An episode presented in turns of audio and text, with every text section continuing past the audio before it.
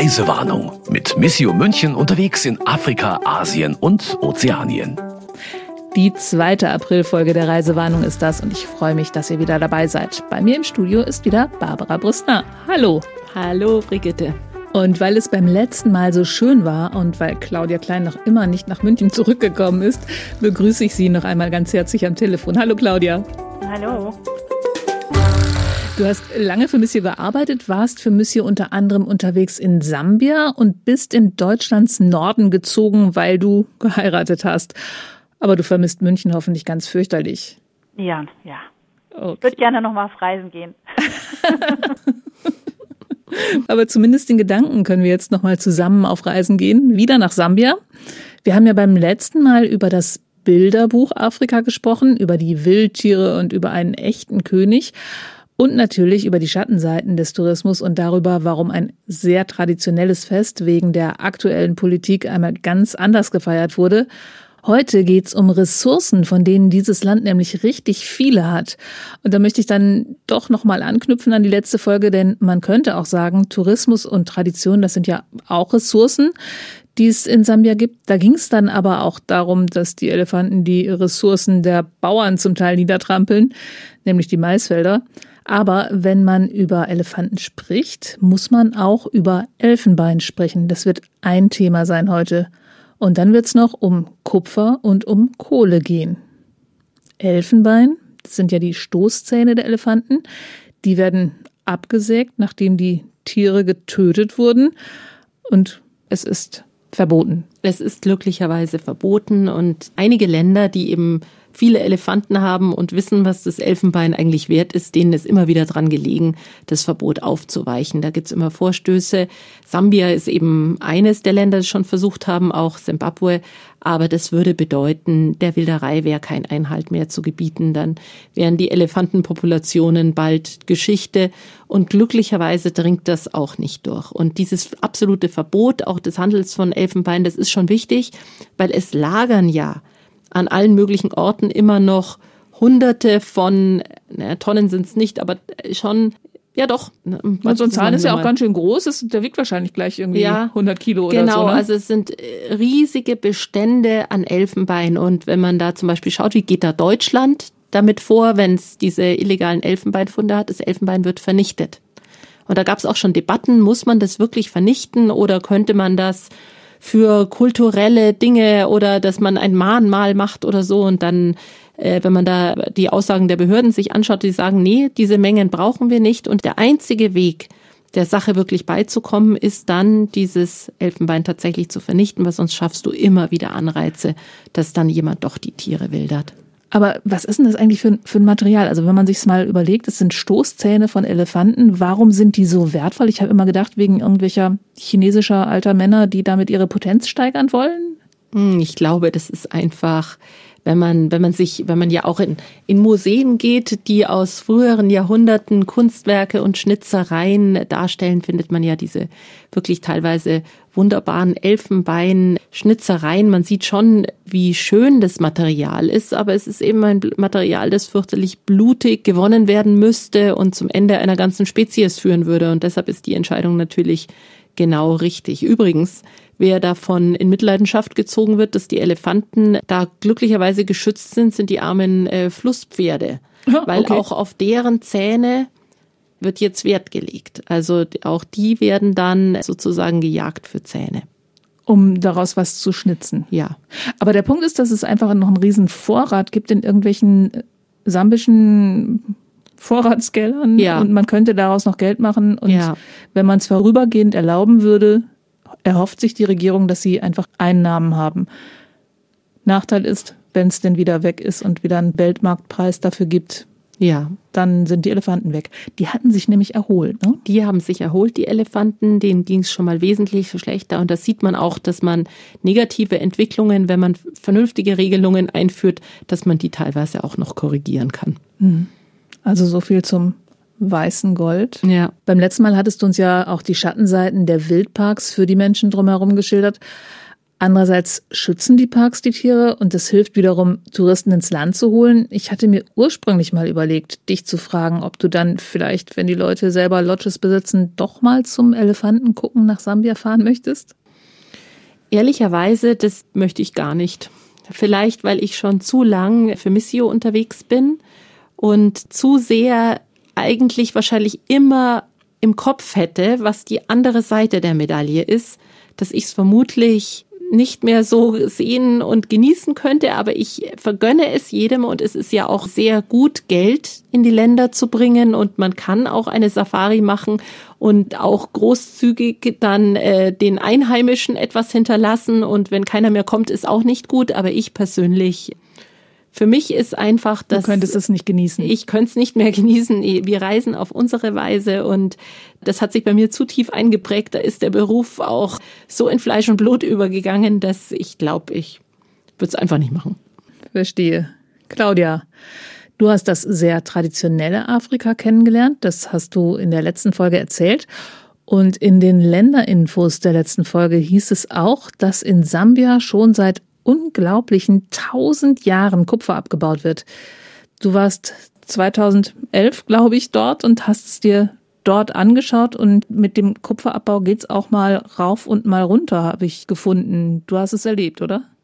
Ja, wir waren 2011 da und da war das so, dass gerade die Region wie man uns gesagt hat, dort wieder im Aufschwung ist. Also wir haben Menschen getroffen, die quasi noch an den stillgelegten Schächten da den Abraum nochmal abgeräumt haben, um dann die Steine zu verkaufen als Baumaterialien für Häuser und sich damit ihr Geld verdient haben. Die Minen wurden halt privatisiert. Und dann haben wir auch mit denen gesprochen, die jetzt bei den neuen Arbeitgebern arbeiten. Das sind auch viele, sind auch viele chinesische Firmen darunter die dann auch gesagt haben, dass sie froh sind, dass sie überhaupt wieder Arbeit haben, obwohl die Chinesen halt weniger bezahlen und obwohl die Arbeitsbedingungen schlechter sind wie noch vor der Privatisierung. Also vielleicht muss man noch mal kurz vorausschicken. Also 2011 war es wieder im Aufschwung. Warum war es denn abgeschwungen? Wir hatten ja 2008 die große Bankenkrise und die Weltwirtschaftskrise und daraufhin ist der Kupferpreis dort ziemlich ah, in den Keller gegangen. Ja, da erlebt man dann Globalisierung halt wirklich äh, hautnah, ne? Genau. Also wir haben, wo wir vor Ort waren, ich fand das sehr, ja, sehr arm alles, also keine befestigten Straßen, auch in den Ortschaften nicht. Die Menschen sehr arm, hohe Arbeitslosigkeit. Wir waren bei einem Missio-Projekt. Da haben sich Schwestern um HIV-Waisen gekümmert, um, um die Aufklärungsarbeit bei Kindern und bei Familien. Das war schon alles eine sehr intensive Erfahrung, weil wir doch sehr stark mit der Armut konfrontiert wurden. Und das in einem Land, das eigentlich sehr reich ist. Ja, genau, genau. Und eigentlich ist es ja auch so, dass das Kupfer auch immer noch da ist. Man muss es nur aus dem Boden holen und dann muss man es halt aber so aus dem Boden holen, dass halt alle davon profitieren. Also der Gewerkschaftsmann, mit dem wir da gesprochen haben, der hat dann zum Beispiel gesagt, dass von 1200 neuen Arbeitsplätzen, die geschaffen werden, ungefähr die Hälfte nur für die Afrikaner vorbehalten sind. Okay. Und das sind dann meistens die Leiharbeiter oder die niederen, niederen Arbeiten. Und dass die allen anderen, das sind alles Ausländer, sagt er, also es sind meistens Chinesen oder äh, Mitarbeiter anderer Unternehmen aus der Schweiz oder aus Kanada wurde da genannt. Also grundsätzlich war es so, dass diese Kupferminen vorher in afrikanischer Hand, also wirklich in sambischer Hand waren oder wem gehörten die vorher? Weil du hast gesagt, sie sind privatisiert worden. War das ein staatlicher Konzern vorher? Ja, das waren die Zambian Consolidated Copper Mines. Die ist übergegangen in eine Aktiengesellschaft, die nannte sich oder nennt sich die Mopani Copper Mines. Das, das war dann größte, die Aktiengesellschaft. Genau. Die, äh, größte, die, die Privatisierung. Ja, genau. Der größte Arbeitgeber im ganzen Kopperbelt dann geworden. Insgesamt, glaube ich, waren das damals um die 16.000 Mitarbeiter, die die haben. Und da haben sich aber dann auch alle Firmen aus allen möglichen Ländern, auch europäische Firmen, haben sich dann darunter vereinigt. Und das ist aber mittlerweile auch schon wieder anders. Um es zu verstehen. Und dann ist der Kupferpreis gesunken und die sind quasi pleite gegangen und die Chinesen haben es aufgekauft. Nee, also pleite gegangen sind sie ja vorher und dann haben sie es privatisiert und aufgeteilt, damit sie wieder irgendwie auf die Beine kommen. Ah, okay. So. Also man, man ist halt pleite gegangen, mhm. durch den, dass der Kupfer, weil der Kupferpreis gefallen ist und dann ähm, privatisiert und hat man es privatisiert, an verschiedene Firmen verkauft.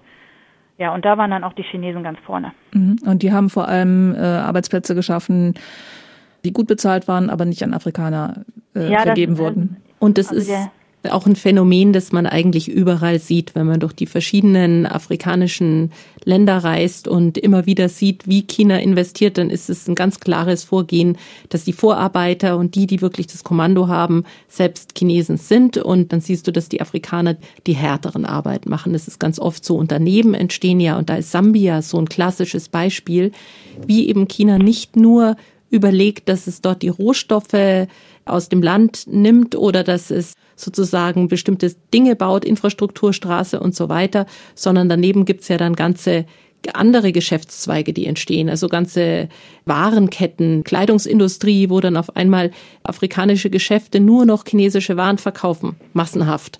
Also da versucht man das denkt man schon ganz, ganz weit, die gesamten Geschäftsfelder eben abzudecken. Das ist ganz eindeutig so. Und ich glaube, da ist das, was die Claudia gerade erzählt hat, dass dann viele Einheimische dann merken, irgendwie am Anfang klang es ganz gut und dann werden sie aber ausgebotet, da ist doch nicht so viel für sie drin. Das passiert eben ganz oft. Ja, genau. Das waren die Kupferminen im Copperbelt in Sambia.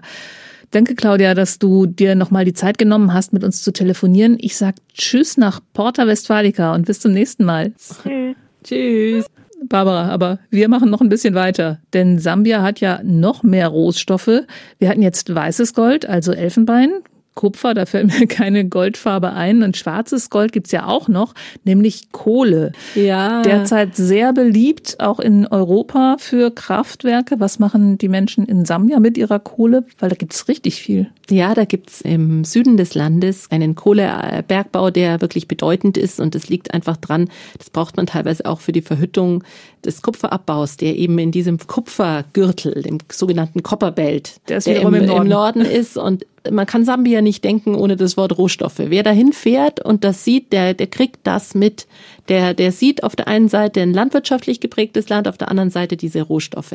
Genau, wir haben ja irgendwie in den Länderinfos bei der letzten, beim letzten Mal, ich erinnere mich noch, gehört, 85 Prozent Ja. sind, glaube ich, im, in der Landwirtschaft tätig. Genau. Tätig, tätig, tätig und 15 im Bergbau. Und Im Bergbau, genau. Beides dann mit drin. Und beides ist so extrem wichtig für das Land. Und darum haben wir auch im Missio-Magazin, da war zwar keiner aus der Redaktion mehr vor Ort, aber unser Fotograf Jörg Bötling war mit einem anderen freien Kollegen in Sambia nochmals und haben uns eine, eine Reportage angeboten. Die war für uns dann auch interessant, weil sie die Lebenswirklichkeit der Menschen dort nochmal schildert, eben im Süden der Kohleabbau, der dort eine Rolle spielt. Und da geht's halt um die große Frage wieder des Landes, um mehrere Bevölkerungsgruppen, die schon mehrfach wieder vertrieben worden sind, woanders sich ansiedeln müssen und so weiter. Und was das bedeutet unter diesen Bedingungen teilweise, dass Kohle abgebaut wird. Und da ist eben äh, eine Mine in den Fokus gerückt, die eben diese typische Auf- und Abgeschichte hat bis zur Schließung, Unwirtschaftlichkeit, dann Übernahme durch die Chinesen und dann wieder kurze Schließung äh, wegen mangelnder Einhaltung von, von Sicherheitsstandards und, und äh, Standards eben auch zum Schutz der Umwelt. Das ist natürlich teilweise katastrophal. Und jetzt läuft das Ding wieder. Ja. Also die Fotos, die die da mitgebracht haben, waren ja zum Teil auch wirklich, ähm, also zum, zum, Haare raufen. Also Ja. die Gleise, die da in den Berg führen, die sehen aus wie eine Achterbahn im Freizeitpark oder wie bei Dings, sag schnell, Fällt mir jetzt gerade auch nicht ein. Indiana Jones. Also wackelig auf jeden Fall. Sachen, wo ich nicht geglaubt hätte, dass da wirklich Leute reinfahren, Ja. um zu arbeiten. Ja. Und dann ist es ja immer noch ein Phänomen, das man nicht vergessen darf. Man hat diese großen Minen, wo es ein bisschen so ist, wie du es jetzt beschrieben hast, wo dann natürlich Sicherheitsstandards mittlerweile zu gewähren sind, aber nun ja. Also- und dann gibt es oft die Kleinschürferei daneben, aber da haben wir ja in anderen Zusammenhängen Mhm. auch schon drüber gesprochen und das hat dann nochmal ganz andere Sicherheitsfragen. also von wegen schwarzes Gold, es ist ein wahrscheinlich eher rot gewaschenes Gold mit Ja. viel Blut erkämpft. Und der Kollege hat halt eben auch herausgefunden, dass es wiederum nicht den Menschen nutzt, die da in der Nähe wohnen, weil das Land sich einfach auftut. Also es wird brüchig. Es, also man kann wirklich versinken im Untergrund. So ist es. Die negativen Folgen spüren die Menschen, die drumherum wohnen und davon haben sie wenig. Das ist leider nach wie vor. Wir haben das schon, glaube ich, so oft gehört, gelesen und gesagt und es ist wirklich eine, eine fürchterliche Realität, aber man darf sie auch nicht verschweigen, denn so ist das. Vor allem die Art und Weise, wie Hilfe geleistet wird, Ja. wird ja dann oft auch wieder konterkariert. Genau. Ich erinnere mich an, an einen Absatz in diesem Bericht. Da beschreibt er, wie eine Frau dann doch noch mal sich auf ein Stück Land wagt, um da, ich glaube, Mangos zu pflücken. Genau. Die dort jetzt wachsen, weil irgendjemand ein Projekt dort hatte, um zu zeigen, wie man mit weniger Wasser trotzdem gute Erträge zusammenbekommt. Hat jetzt geklappt, aber jetzt können sie es nicht mehr ernten. Also wie blöd ist das denn? Ja, da gibt es. Und, und weil wir eben für Missio reisen, sind wir ja dann immer bei den Menschen, die wirklich unter diesen Entwicklungen leiden. Wir sind also auf der Seite der Armen, derer, die eben gerade nicht davon reich werden, die nicht in bequemen Häusern sitzen und den ganzen Fortschritt genießen. Und darum sehen wir das immer so deutlich. Aber wir sehen dann eben auch, wie teilweise die Dinge wieder für sie, wenn es auch im Kleinen ist, besser werden. Und das ist das Schöne dran. Aber was man so ein bisschen zusammenfassen kann, ist, also es gibt immer wieder Hilfen, es gibt immer wieder Projekte, wie man das, das Land voranbringen kann. Und dann kommen irgendwelche Investoren und alles ist wieder in anderen Händen. Ist das Kolonialismus mit anderen Mitteln? Kann man das so sagen? Also was man eindeutig sagen kann, ist, dass unsere Art des Wirtschaftens in unserer globalisierten Welt viele Leute mittellos zurücklässt, die das nicht sein müssten. Das sieht man an solchen Orten. Man sieht das. Dass es möglich wäre, für die, die da wohnen, auch ein halbwegs gutes Leben oder ein gutes Leben zu führen und das wird verhindert eigentlich, damit einige wenige noch reicher werden können. Und diese Ausbeutung ist wirklich sichtbar, die hat System und das ist nicht menschenwürdig. Aber ich habe das Gefühl, das Bewusstsein wächst so ein bisschen, dass sie eigentlich ein reiches Land sind und wir ja. können nur hoffen, das vor ist allem, mal irgendwann. Ja, vor allem heutzutage, wo wir wissen, wenn wir, wenn wir, wir brauchen gerade auch seltene Erden, wir brauchen all diese Rohstoffe nach wie vor, wenn wir eine Energiewende schaffen müssen, die brauchen wir für Batterien, um darin auch Ökostrom zu speichern. Das sind ja die großen Fragen, die sich gestellt werden.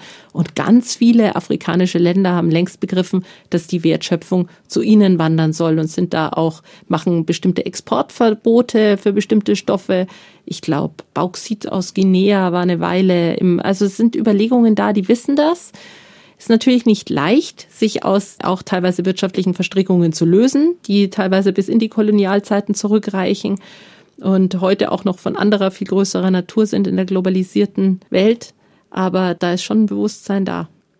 Wenn du dich an diese Reise erinnerst, bin ich hm. mir sicher, hast du irgendein wunderschönes Bild vor Augen, mit ja. dem wir jetzt hier rausgehen können. Was ist denn das für ein Bild? Oh, eh, Sambia ist einfach ein prächtiges Land. Sowohl was die Menschen betrifft, als auch was die Natur betrifft. Es ist diese unglaublichen Landschaften, die Sonne, die ihr goldenes Licht auf die Felder und auf das Grün wirft und die Tiere. Die Tiere, das ist unglaublich schön und es ist ein Land, das eigentlich eine, eine große Zukunft vor sich hat und das sind noch nach wie vor alle Schätze der Welt verborgen und es wird auch gelingen, da bin ich zuversichtlich eines Tages, dass die Menschen dort sehr gut leben.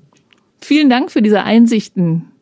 Und diesmal wissen wir schon, was beim nächsten Mal kommt, oder? Es gibt schon einen Redaktionsplan, aber ich bin gerade etwas überfragt, wer als nächstes kommt. Ich habe ihn gesehen. Ich habe den auch geschrieben, sogar mit dem Christian, aber ich muss jetzt auch einmal in den Schubladen des Gehirns kramen. Ich habe ihn nämlich in meinen Mails und die sind nebenan. Ja, im Mai äh, beteiligen wir uns, äh, das Mission München beteiligt sich an ähm, einer Kampagne, die heißt Vergessene Krisen. Und eine Woche lang, vom 8. Mai ab, werden wir versuchen, auf dieses Phänomen vergessener Krisen mit aufmerksam zu machen. Und da ist im Studio bei dir der Christian Selper, denn der war kurz nach der Staatsgründung vom Südsudan gleich dort. Oh. Und ihr werdet einen weiteren Gesprächspartner haben. Wenn okay. alles gut geht, werdet ihr mit einem deutschstämmigen Komboni-Missionar im Südsudan sprechen, darüber, wie es denn jetzt aussieht. Du meinst, der ist mit im Studio oder den rufen wir im Südsudan an? Den müsstet ihr im Südsudan anrufen, denn da im Studio wird er nicht kommen. Hätte ja sein können, dass der zufällig mal auf Heimatbesuch ist wir, oder so. Ja, wir könnten noch versuchen, das zu organisieren, aber wie wir ihn kennen, ist er vermutlich im Südsudan. Okay, ich bin gespannt, freue mich wahnsinnig auf die nächste Folge und verabschiede mich für diesmal. Tschüss, bis zum nächsten Mal, sagen Barbara Brustler und Brigitte Strauß. Das war Reisewarnung mit Missio München unterwegs in Afrika, Asien und Ozeanien. Ein Podcast von Missio München, produziert vom katholischen Medienhaus St. Michaelsbund.